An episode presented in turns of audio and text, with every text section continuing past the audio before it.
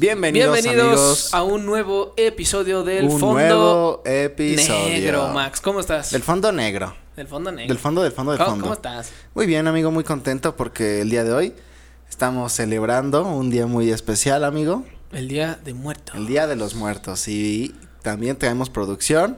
Sí, señor, aquí hay producción. Sí, ya hay, ¿no? Hay producción. Ya hay. Y se nota. Porque hace unos ayeres no había nada de producción. Ustedes recordarán, hace Entonces- pues un añito, casi dos, no, un añito. No, un añito. Hace un añito no había esta producción, pero hoy sí la hay y estamos celebrando eso. Estamos con el set, pues bastante adornado, amigo. Sí, no es como Z así de que compras en el Garis y te viene toda la bolsa, ¿eh? O No es como set de kit. que- sí, claro. Es sí, como ¿no? que cada cosa se compró por separado, Y pensando en con, esto. Con un fin en común, ¿no? Con un fin en común, que, Que- es que ah, era grabar, Grabar este episodio. Este episodio de Día de Muertos. Día de mor ¿No? Día de moridos. Día de amigo. moridos para algunos, ¿no? Que el pasado fue Halloween, que estuvo muy padre. Sí, también estuvo Mucha chido. gente le gustó. Exacto, pero. Y eh, ahora, pues Día de Muertos, para que no digan, ay, puras cosas americanas o así. Sí, y de hecho, el Halloween, a pesar de que sea americano. Ah, sí, Y- sal- saludcita, saludcita. Saludcita, es agua de Sí. piña. Sí, no, sí, claro. No crean que es. Oh, no, no crean que sea no, no, no. una cerveza ni nada, es un agua de piña. Oh, sí. Pues fíjate que me supo a cerveza. Ah, cabrón. ¿Cómo crees? Te lo juro. ¿De Yo- veras? Sí, o sea, como que piña fermentada, ¿no? ¿Piña fermentada? ¿Quién a lo sabe? mejor ahí le pusieron un, un piquetín, Un pique, pero ¿no? de los buenos. De los ¿no? buenos. como quien dice. Y creo que una de estas, de, de, por así decirlo, de estas tradiciones tan emblemáticas de México, Ajá. que si te das cuenta, hay mucha gente que celebra más Halloween que Día de Muertos. Sí. De hecho. Entre los, entre los jóvenes, entre, la Entre chaviza, entre la chaviza, se celebra más eh, Halloween que Día de Muertos. De hecho, yo creo que esto, esta celebración de Día de Muertos, o sea, ya tiene muchos años, sí, pero yo creo que se retomó de manera como mundial eh, a partir, yo creo que de hace pocos años, ¿no? Pues mira, yo estuve investigando para ustedes, fonditos, el siguiente dato curioso de dónde viene, eh, pues prácticamente el símbolo del Día de Muertos, que sí, uno es la ofrenda, dos, las calaveritas de azúcar, Sí. que las de chocolate oscuro y, de- y todo esto, ¿no? Pero también eh, representa todo lo que nosotros en este momento representamos con nuestro maquillaje. Las Catrinas. Exacto, que son los catrines y las catrinas. Entonces, Les Catrines. y las ca- y las catrines, La- Este- ¿Sería Les Catrines o Las Catrines? les catrines, ¿no? ¿Les Catrines? ¿Podría sí, ¿no? ser? Tendría Sí, que ser les sí. catrines, así como Puede ser. más francés. Como Les le- Catrines. Les français, les catrines, ¿no? Ok. Este, y bueno, pues un dato curioso es que las Catrinas se crearon en 1910. Estás hablando de que es una tradición de hace más de 100 años. Pero eh, esto no fue hasta que el pintor Diego Rivera fue el primero que le dio como vida a, a lo que era el Catrín. Entonces, eh, para esto, en 1910 hay un caricaturista mexicano que se llama José Guadalupe Posada. Este caricaturista eh, aparece por primera vez en un flyer, un dibujo de una calavera con un sombrero. Este, bueno, como con flores, como de florero, pues. Sí. Como muy folclórico. Ajá, exacto. Y esto era eh, aunado a que él le decía, o su obra se llamaba La Catrina Garbancera, Ok. que era eh, una parte de burla hacia los indígenas que vendían garbanzos en ese entonces. ¿Por qué? Porque ellos, ellos aparentaban ser ricos o trataban de aparentar ser ricos cuando eran pobres. Y esto para el caricaturista mexicano fue como menospreciar como sus raíces, menospreciar su cultura mexicana. Mm, No fue hasta 1947 que Diego Rivera adoptó esta obra, la le puso así como todo muy elegante, ya sabes, los vestidos, la- los adornó así de florecitas, colores, ¿no? Y ahí fue donde él creó su obra llamada La suerte de la tarde dominical en la Alameda Central. Después de esto, eh, cambiaron todo el nombre a lo que hoy conocemos como Catrina. Entonces, fíjate que a lo mejor y tienes razón, tal vez no tiene tanto, Pero sí, desde 1947, cuando Diego Rivera hace esta pintura, desde ahí empieza a adoptarse ya para una cultura popular en México. Sí, porque, perdón que te interrumpa, pero son como muchas cosas, ¿no? Porque no solamente es la es el Catrín, sino es como desde la, la tradición del Día de Muertos, que esa todavía es mucho, mucho, mucho más atrás, y que se empezaron a agregar como cositas, ¿no? Como por ejemplo lo de los Catrines, como las calaveras literarias, que también son un poco viejas, son de 1750, casi entre mediados y finales. Y después, digamos que más actual, se agrega lo de las Catrinas. Entonces son como muchita, muchas cosas que se fueron agregando hasta el día de hoy que pues tiene tantas variedades, ¿no? Y muchos significados del por qué se pone tal cosa, por qué se hace una sí, que, que, se retoma también, yo creo, al, al la parte de eh, pues toda la, la, cultura indígena de hace pues miles de años, ¿no? O sea, de, de cuando ellos este a sus a sus muertos los enterraban con sus pertenencias, por ejemplo, ¿no? O, o que guardaban las calaveras de sus familiares. Eso, eso es o cositas así. Tétrico, ¿no? Sí, claro, está tétrico, pero a lo mejor en ese entonces. Ahorita, lo ahorita lo vemos tétrico, pero antes a, lo mejor, era nada más honrar, ¿no? Y estoy casi seguro que las calaveritas que estamos viendo hoy en día, como estas que tenemos aquí, que son de azúcar, o las de chocolate, representan precisamente a esa tradición de en vez de tener a tu calavera de, de tu familia, sí, pues tienes una de dulce, ¿no? Que también, por ejemplo, a mí no me gustan las, o sea, realmente el dulce y la, el chocolate de calaverita no se me hace un, pues un dulce rico. Más bien es como de adorno, ¿no? Pues a mí en lo particular sí me gusta la calabrita de chocolate, la oscura. Ah, la, la de azúcar casi no me gusta. Sí, no, la de porque azúcar. Porque realmente sí se me hace muy, muy azucarada. Pero, este, digo, e, esto creo que también tiene que ver con, con la parte que te menciono, ¿no? De, de representar nuestros orígenes, pero a través de una forma un poco menos agresiva, tal vez, ¿no? O grotesca. Y yo recuerdo que, o sea, desde que tengo memoria, era de en la escuela el intercambio, güey. Sí, ufa. De que el intercambio de calaverita. Sí, claro. Y que a mí a mí me pasaba que se me olvidaba, güey. A mí también, sí. Y era de ahí afuera de la escuela vendían no mames, la calaverita, güey. Ya comprabas una. Pero aparte te la vendían como el triple de cara, ¿no? Porque además regalabas una chiquita y luego me pasaba que el que la el que me regalaba o la que me regalaba sí era como que sí lo planeaba y era de una calavera bonita, grande.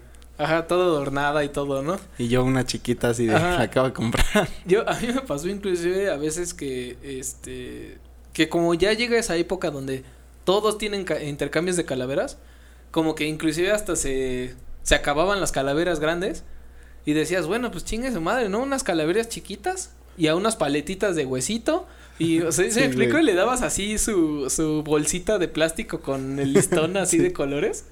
¿Por qué? Porque ya no te o sea, ya no, ya no alcanzabas para otra cosa. Entonces era bien divertido porque a mí me tocó de las dos, ¿no? Tanto de sí traer y una muy bonita y que me daban una toda pedorra hasta que yo no traía como gran cosa y sí me daban algo muy chingón. Entonces, no sé si esto tenga que ver con, con que la persona como que le caías bien o no. Porque obviamente sabes a quién le vas a dar calavera. Yo creo que sí, güey. ¿No? O, sea, sí. te dan el papelito y dices, sí, híjole, me tocó darle a la Susana, ¿no? Y dices, ni madres, ¿no? Ni, ni pedo, le tengo que dar así algo bonito. Y entonces ibas con tus papás o con tu papá y decías, no, es que pues es para una niña. Y bueno, en, en caso de mi jefe siempre era, no, no, no, entonces sí, ¿eh? Vamos a meterle, vamos a buscar una chingona. Una, una fregona, ¿no? Ajá, hicieron, güey, así, ah, llévale la que sea, ¿no? sí, y así era en ese entonces. Una vez me pasó, güey, que no llevaba, pero ya estaba en el salón, entonces era de madres, o sea, ya era así, no puedo salir. Y creo que fui al salón de al lado y le dije a un amigo, préstamela. Ah, sí, también, sí. Pero después se la tuve que quitar al que se la regalé, güey. Porque pues, como era prestada, era toma. Y después era, oye, sí, es que... Eh, sí me das mi calaverita. Y ahí creo que pasaban dos cosas también bien interesantes. Dice, no manches, yo sí te di. Sí, Pero ahí, ahí, te digo que pasaban dos cosas bien chidas o interesantes. La primera es que había gente que como que traía dos calaveras y una decía, bueno, pues si me dan una grande, yo doy la grande. Si doy la, si dan una medianita, pues yo doy la mediana. Y a veces era como de, ya, ten, te doy la mediana, ya de todos modos voy a dar la grande, ¿no? Y te regalaban su calavera para dar el intercambio. O la segunda era que, pues yo no traje y la que me dan, yo la daba. O también me pasó que se me olvidaba y era de, dile que sí te la regalé, o, o sea, di que te la dé nada más para que, porque luego te daban puntos, era de, si sí llevabas calaverita, tienes, De- no sé, un punto extra, ¿no? Ajá, sí, sí. Entonces luego era de, no, pues échame la mano, y ya así de. Si era algún amigo o algo así, órale. Pero si era como el niño. Que nunca te este, hablaba o así. Ajá, el que casi nunca hablabas y que de repente necesitabas Y tú, ayuda. híjole, no se y puede. que te decía, no, no, yo sí llevé. Y tú así de, oye, pues vamos a echarnos la mano, ¿no? Ajá, sí, claro. ¿Qué es ese compañerismo dónde está? Es compañerismo. Maldita sí, sea. Pero ahí te das cuenta que. Bueno, ahí empieza como toda esta onda donde la calaverita y que no sé qué, y que el dulcecito. Que justo yo creo ahí empieza el hecho de que desde niños ya nos empiezan a, a meter esa cultura, ¿no? De que cada 2 de noviembre, Sí. Cada que día de tu- muertos. O que hicieras tu calaverita literaria, güey. Ajá, ¿no? o calaverita literaria, exacto. Que te ponían a hacer en la primaria de cada quien va a hacer una calaverita literaria y si, y si plagian me voy a dar cuenta. ¿no? Ajá. O, o clásico de elijan una persona y le van a hacer su calaverita. Y si habían y casi- algunos y casi que sí se eran creativones, ¿eh? Sí, pero la mayoría les ayudaban sus papás. Yo creo que o sí. sea, tú de niño no pensabas así tan cabrón, así, hasta O sea, palabras que ni siquiera conocían los niños. No me acuerdo de alguna que haya hecho así que, uh, o sea, sí me acuerdo que hice, pero no me acuerdo así de qué habré hecho, A de quién, güey, cierta. no me acuerdo. Yo me acuerdo una vez que una maestra me caía mal y sí le hice una a la maestra. Y, ¿Cómo y sí era así algo de que al final la parca se la llevaba o algo así. Ah, sí. y la maestra, dijo, la maestra decía, ah, esa te quedó bien padre. Y yo, sí, la hice con todo, con todo Me el odio del mundo, así. O sea, de que sí le pase, maestra, Sí, ¿no? y, y yo creo que algo que sí es un hecho, no me vas a dejar mentir, es que todo se viralizó, digamos, a partir de la película de James Bond, creo que fue, o Misión Imposible. ¿Cuál fue? ¿Fue Misión Imposible? James Bond, ¿no se acuerda? La de México. Ajá, que fue No, el- de James Bond. James Bond, donde ¿no? salen como un desfile de... Ándale. De Yo- Catrinas, ¿no? Y- Exacto, yo creo que mm, si, si no me equivoco, a partir de esa película fue que se empezó a hacer la marcha de pues de Día de Muertos en Reforma, según yo. Tal vez me equivoque, pero según yo a partir de ahí como que como que fue un un antes y un después de hacer las marchas, de que a lo mejor mucha gente se, se reunía y así, como con este outfit, ¿no? Más bien siento que des- después de esa película, la cultura mexicana en cuestión de Día de Muertos empezó a expandir por el mundo. Porque la película como tal de, o sea, de James Bond, que estamos de acuerdo que se estrena a nivel mundial. Sí, que es mundial. la entonces película. cuando vean algo así digan, no ma, ¿dónde está? En México. Ah, cabrón. de hecho sí no sirvió mucho. sirvió para turismo y para para, el turismo. No manches, pero da madre. Y justamente por eso se empezó a hacer como tan famoso, porque a lo mejor muchos países no conocían. Y a partir de ahí se empezó a hacer un buen de marketing, de productos, o sea, todo como que se empezó a hacer mucho ruido. Ujú. Y creo que de- lo más reciente fue lo de Coco, güey. No, sí. Que de Coco se hizo toda una industria, güey. Que de hecho eh, yo, yo tenía ahí como el dato, bueno, yo lo leí, no sé en dónde, o, o me lo contaron, no me acuerdo, pero decían que se, se plagiaron a Coco, o sea que, que era una película mexicana y se la transeó como ¿Disney? a Estados Unidos, ajá, o una cosa así, o sea, como que se inspiraron en una, en una historia mexicana Bueno, que alguien hizo, una cosa es así. que hay una película mexicana que de animación que tardó mucho mucho tiempo en poderse sacar porque era con presupuesto local, o sea, era presupuesto de que sí tenían dinero de que fueron sacando de algunos programas, pero no era suficiente para poder hacer terminarla o simplemente seguirla produciendo. Entonces tardaron muchos años y la idea era sacarla antes de Coco, pero pues llegó Disney, que es una industria in- in- inmensa, la inyectó, lo sacó de- relativamente rápido, que además está pues bien hecha, ¿no? Sí, está padre. Está, está bonita, está a gusto. Y creo que también el doblaje en muy español bueno. estuvo muy bueno. Pero sí, justamente hay muchos elementos similares de esta película mexicana que ya salió, pero no tuvo para nada el, el, ruido que éxito tuvo. de Disney. Pero también ahí es porque, pues obviamente Disney tiene el poder publicitario para sacar adelante una película. Como No, y además Disney es, o sea, es una empresa tan rentable que incluso aunque le vaya mal, recuperan en gran cantidad lo- la inversión y las proyecciones a ganar. Mm, claro. Lo que pasó con Coco fue que se subió, se fue al cielo y por todos los, o sea, gustó tanto y los niños compraban toda la, todos los productos, juguetes y todo, que pues se hizo una industria y creo que en el parque de Disney hay una sección como especial de Coco que también es, o sea, es inmensa, güey. Que digo, también en esa película, pues, fue, eh, pues, parteaguas también para que, pues, hubiera más turismo en México. Quieras o no, aunque la película fuera inspirada o, o no, lo que, o sea, lo que fuera, tratando de generar la cultura mexicana, Sí ayudó. ayudó un buen porque la gente empezó a voltear más para acá. De hecho, yo estaba viendo hace un año justo. Fui a Morelia. Y, y güey, no más, est- estaba atascado. Quién sabe este año cómo ha de haber estado, me imagino que igual. Pero estaba atascado de gente, pero así impresionante. Y vendían un buen de, de que la guitarra de... Nada de ¿cómo- este. ¿Cómo se llama? El chavito. Ah, Miguel. Miguel. Y neta, la gente sí compraba esas cosas. E incluso había un paseo. Ya sabes que hay recorridos y así. Y yo tomé uno que estuvo horrible, pero.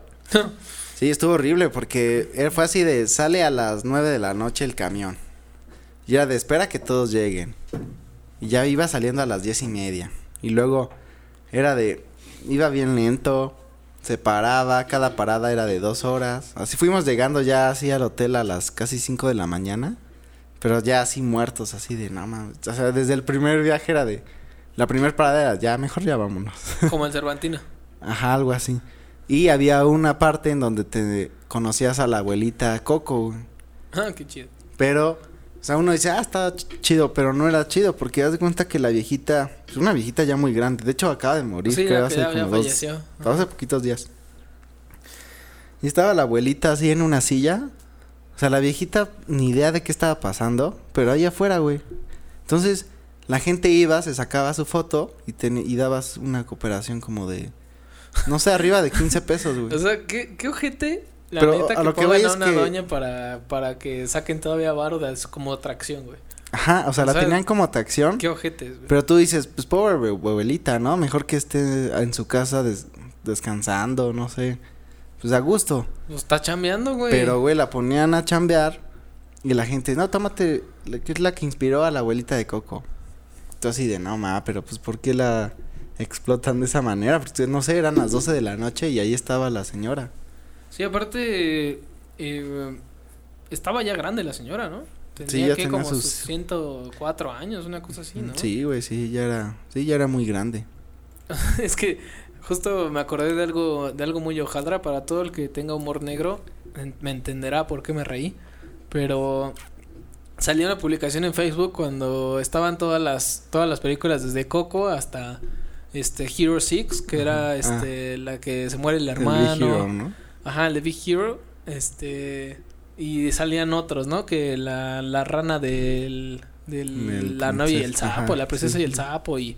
Un buen, ¿no? Sí, todos los personajes. Y luego decían, este, comenta alguien así de este.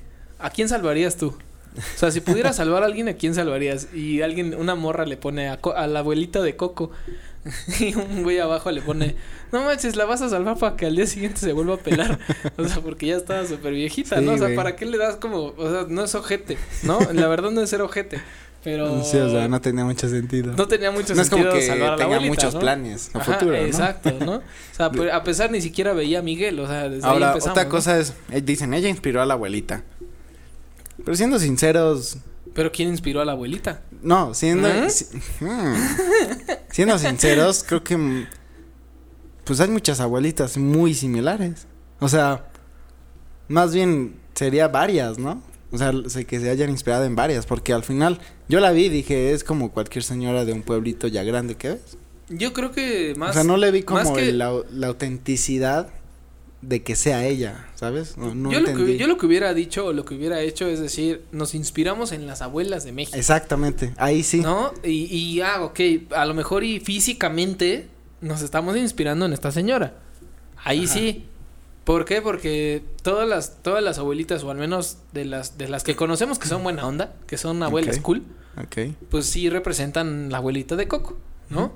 Que todo el tiempo está con el nieto, que le aplaude los, los logros de los nietos y todo, Sí. ¿no?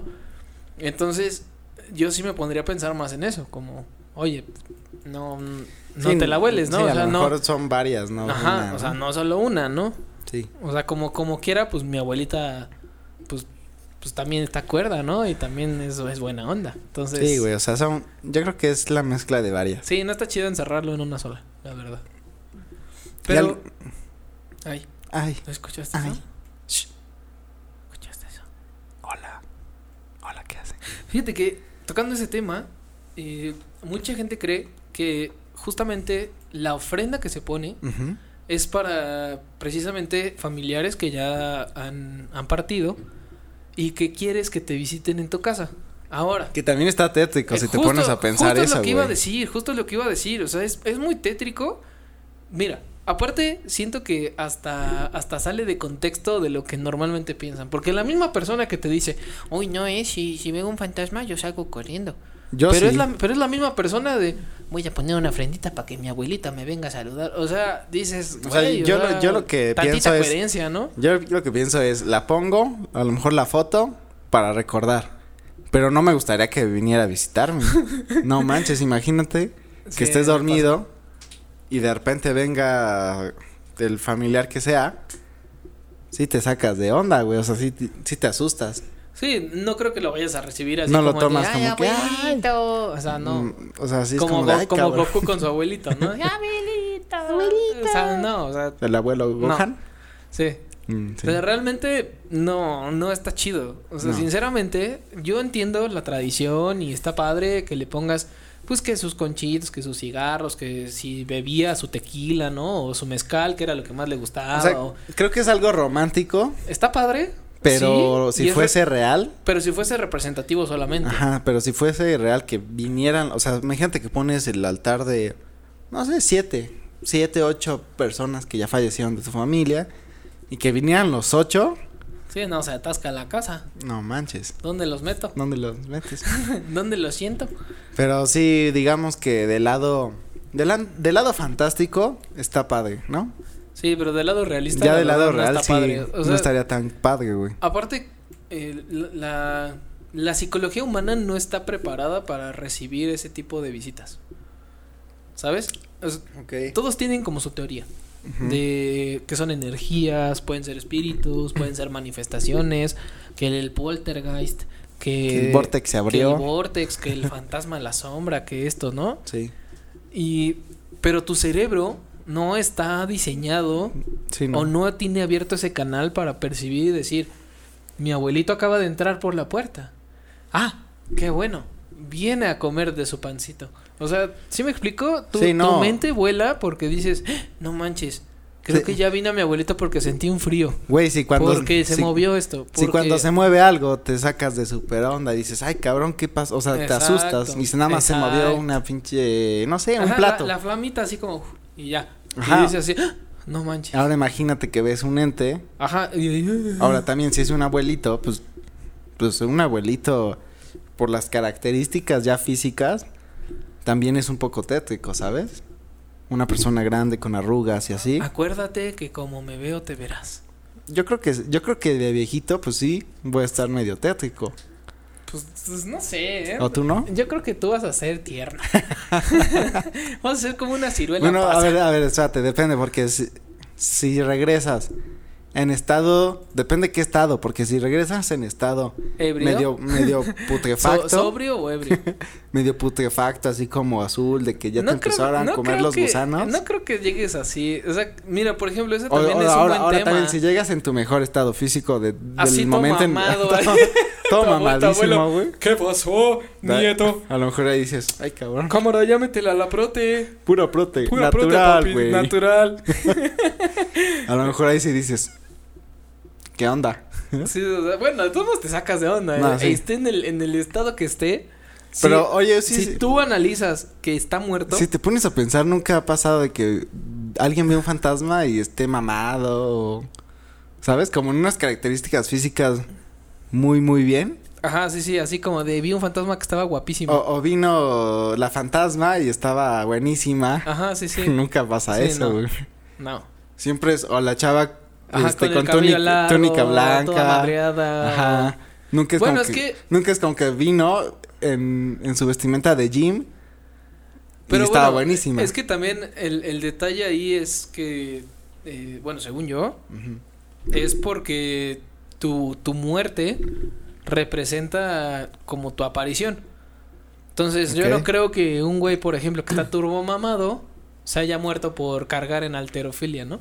Por ejemplo. Bueno, pues que puede ser. O sea, así de, ay, se le cayó y vas, a- pero va a llegar sin cabeza o algo, no sé, o quebrado del cuello va a estar como así, o sea, me explico, o sea, al final sí es esa parte de, de representación de la muerte en la que tuvo. Yo me imagino que, por ejemplo, tus familiares que fueron enterrados con cierto tipo de, de ropa o características así de un collarcito, un reloj o algo, pues yo creo que sí vienen con eso en, en, en forma de, de representación, de decir, aquí estoy, soy yo. Porque a pesar de que a lo mejor y no me reconozcas en la sombra o no me reconozcas en la luz, me ves algo que dices, ese reloj lo tenía mi abuela, o ese, ese anillo, o ese collar, o esa ropa, o ese... ¿Así me explico? Por eso Sí. la gente que ha visto entes, normalmente lo- los, los transmuta a, vi una sombra de un señor alto, con un sombrero, con una gabardina, pero no se le ve la cara. Sí, o la cara es como casi imperceptible. Ajá, exacto. Entonces, quiero suponer que es algo así. Que... Ahora también otra cosa muy interesante es que en estas fechas como que la gente se abre justamente a recibir a gente que a lo mejor ya no está o así. Como que hay mucha apertura de por esa parte, ¿no? Incluso creencia.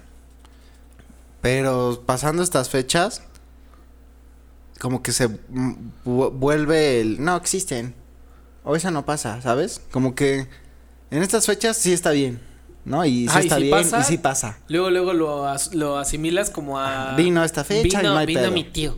Sí, Vino mi tío y vino me dijo... Juanito. Ajá, exacto. y tomó lechita y Sí, tal vez. pero en otras fechas o pasando este día ya es como oscuro, ya es este, ¿sabes? Como que ya tiene otra entonación. Sí, pues probablemente sí son las fechas. Como tal, digo, vuelvo a lo mismo, es psicología. Tu psicología en... Y eso Por pasa ejemplo, porque ya está normalizado de ¿No? O sea, tu desde psicología, chico, como tu psicología en octubre y noviembre, desde la tele, las series, las películas, la serie, güey, todo, todo, eh, lo- todo empieza, empieza a trastornar todo. Mira, así te lo pongo. De enero a septiembre, Ajá. así estás viendo películas de acción, películas de amor, películas de no sé qué. Empieza octubre y todo lo que te recomiendan las, las áreas, Sí, todo, todo todo, todo, todo en línea es ve la nueva película de terror, la única en su clase. Sí. ¿no? Y una nueva película de terror, El horror en su casa. Una nueva película de todo así de cabrón, o sea, Eso- güey, eso- y eso de un estaba día para padre, otro. ¿no? O sea, está padre. O sea, está- lo que iba que estaba padre que en las caricaturas en estas fechas eran los especiales. Ajá, eso estaba padre porque lo adaptaba. Ajá, de que Pero- tu caricatura que te gusta de siempre y en estas fechas era el capítulo de Halloween, ¿no? Exacto, pero justo es a lo que voy. Como tú tienes esa, esa programación de que por estos meses es en el mes que más energía hay, que se presentan más entes, que aguas, porque si ves cosas y estás vibrando muy, muy bajo o eres negativo, pues cosas malas te van a pasar. Porque estos son los meses donde se abren los portales, donde, ¿sí me explico? Sí. O sea, creo que, creo que toda esa parte ¿Y ¿Tú crees que sí se abran los portales? pues sí se siente un cambio de energía. Bueno, para los que son como, como, o sea, que pueden percibir, que, que son como open mind y que tratan como de entender un poco más allá de lo físico, pues sí se siente, sí se siente como una vibra diferente. Pero pues hay gente que es súper escéptica y es como de, "Ah, yo no siento ni madres, ¿no? Sí. Y a lo mejor y sí lo sienten, pero es como de, no sé, hoy amanecí más cansado de lo normal, por ejemplo. ¿No? Y eso a lo mejor y no lo mal- no la malinterpretan. Y- Y el que sabe más o menos de energías o que tiene esta percepción va a decir, es que los hemisferios están abriéndose. ¿Sabes? Además me gusta más porque es como que, ay, es que me duele la cabeza. Y siempre aparece alguien que, ¿por qué crees? Y tú, pues no sé, porque me duele, ¿no? Pues ve qué fecha es. Exacto. 2 de noviembre, o uno, o así. Son las fechas donde vienen y te están hablando. Exacto. Y tú así de, ok. Y bueno, creo que retomando un poquito la parte de la ofrenda, eh, y, y parte también de la película de Coco, que eso, eso según yo sí es cierto. Eh, ¿Ves que hay como un perro, que es el Choloscuincle, Sí, sí, sí. que al parecer es el guardián de las almas, este, para, para pues toda esta parte de, de ir al, pues al más allá, acompañar al ser querido, ¿no? Sí, que es la luz que ayuda a las almas. A Exacto, pasar. y la flor de cempasúchil es como la flor de que ilumina el camino hacia hacia el más allá, ¿no? Entonces, esto es como parte de representación de la ofrenda. Ahora, el me parece que es el 28 de octubre, el día en el que nosotros recordamos a las mascotas perdidas, Sí. que también este, bueno, pues puede ser a lo mejor una creencia, pero pues también es como que le deja sus croquetitas o Sí, no sé, o- no o sé la- cómo sea. O la fotito y La todo, verdad es que nunca he hecho una ofrenda para perros o para gatos. No, ¿no? digo, O yo sea- lo que he visto, no nunca yo lo he hecho, pero he visto gente cercana a mí, es que ponen una foto nada más. Así como ponen la foto del abuelito o así, ponen una foto del perrito que, pues que también falleció y así. Pero no sé si hay una ofrenda especial con cosas especiales para las mascotas. Sí, no, eso sí, no sé. Déjame hacer una parada técnica. Tengo que ir al baño. Entonces al final pues cada quien como adorna y cada quien adorna su ofrenda porque hay ofrendas muy originales que ves unas muy padres y no necesariamente tienen que ser con los elementos que a lo mejor son como tal eh, que a huevo tienen que estar ahí, ¿no? De que si no están las mandarinitas o la fruta ya no es. Yo, O sea, puedes experimentar. Al final se trata de eso también, de experimentar. Y que digas, ah, esto se vería padre, así, ¿no? yo de mi experiencia personal ante mi familia y todo, que, que pues prácticamente ha sido, eh, pues por así decirlo, este, como que escucho raro. Este, pues, más que nada la ofrenda que, eh, por ejemplo, en mi familia se pone es más con las cosas que al muerto le gustaban, ¿no?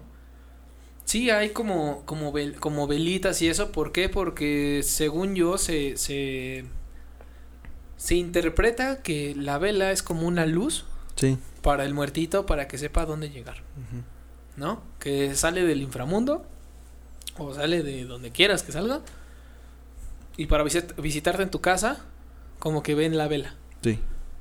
Entonces llegan, dicen, ay, qué chavocho, Qué chavocho está el ¿Qué, panechito qué de chavocho, panechito? Se lo echan y ya se echan todo lo que hay en la mesa y después parten, ¿no?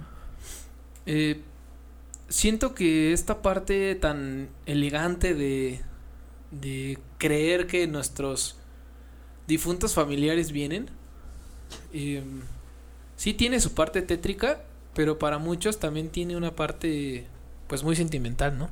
Sí, totalmente. Porque es recordar. Es, es eh, recordar a esa persona que estuvo en vida y que te dejó. sí, pues, muchos tantas recuerdos, cosas, ¿no? Todo. Vi, vi una frase hace rato que decía: no, no, no es tanto lo que hagas en vida, sino lo que, lo que dejas des- o sea, después de irte. ¿Sabes? O sea, como que tú puedes a lo mejor hacer muchas cosas, pero si no tuviste un impacto aquí en la vida, en la muerte no lo vas a tener. Sí, no, y además Entonces, eso- los recuerdos es lo que chido. te hacen como perdurar, ¿no? Exacto. O sea, todos los recuerdos que dejas en la gente, eso es como lo bonito que, pues si eres alguien chido, buena onda, a lo mejor que ayuda, pues dejas muchísimo en la gente, aunque... Sí, o también pudiste haber sido un ojete. Claro, y, y pero... te van a recordar por eso, pero no te van a dar ofrenda. Sí, a lo mejor ¿Me explico? no, no te van a recordar de esa manera tan grata Exacto. que pudiesen recordar las personas con las que impactaste, ¿no? Y que ahí hay, una, hay un dato bien curioso. ¿A quién, le, ¿A quién le pondrías ofrenda? Por ejemplo, ha pasado muchas veces que a lo mejor y tú como nieto, ¿no? Es un ejemplo. Tu abuelo era un ojete contigo, así, un ojete, así te pegaba, te decía que eres un imbécil, lo que sea. Sí. Pero tu papá, sabiendo que su, que su papá era así, le pone su ofrenda por, por ese, por esa como conexión de, pues era mi papá, Sí, puede ser, ¿no? o sea, y lo quiero ayudar a pasar, o el clásico, lo Sí. quiero ayudar a pasar al otro, al otro lado, ¿no? Sí, o sea, puede ser, ¿no? Y creo que también si, si sucede eso, pues como que de estar conscientes y también eh, de alguna manera, pues superarte, ¿no? Y, no quedarte en eso a lo mejor. Y yo creo que parte de eso también te ayuda a, a ver las cosas de una manera que a ti te ayude. Que al final es eso, ¿no? Que si guardas rencor toda tu vida, Sí, también es como Pues cer- vas a- cerrar ciclos, ¿no? vas a estar todo el tiempo en- encabronado Sí. o así. Y más que nada, pues para que tú te sientas a gusto Exactamente. y alegre, ¿no? Y alegre. Como, como lo representan pues, las Catrinas de hoy en día. como lo ¿no? representan Que y como este episodio. Colores, muchos sabores, Colores, sabores. ¿no? Y que ahora, pues, eh, yo creo que para finalizar este, este bello episodio, me gustaría tocar una de las cosas más hermosas que hay este día. El pan de muerto. Uy, sí. Ese, es, ese es de gordos, güey. Ese- ese- ¿Sabes cuál ese es el bueno? El de Costco. Pues yo no sé, yo he probado varios panes que sí están chidos. Yo y creo que es que- más como, como el amor de mamá, ¿no? O sea, para mí el pan de Costco es de muerto es el más rico.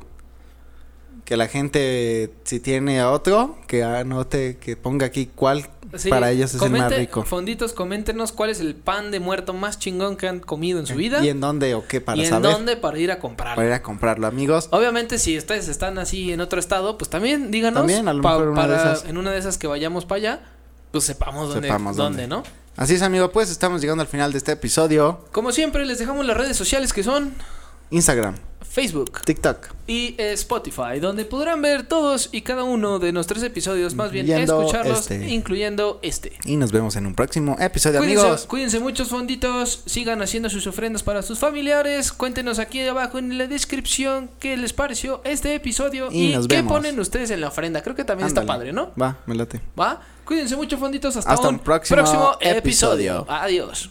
Chao. Ahora sí hay que levantar todo para la ofrendita. Ahora sí vamos a poner la fonda.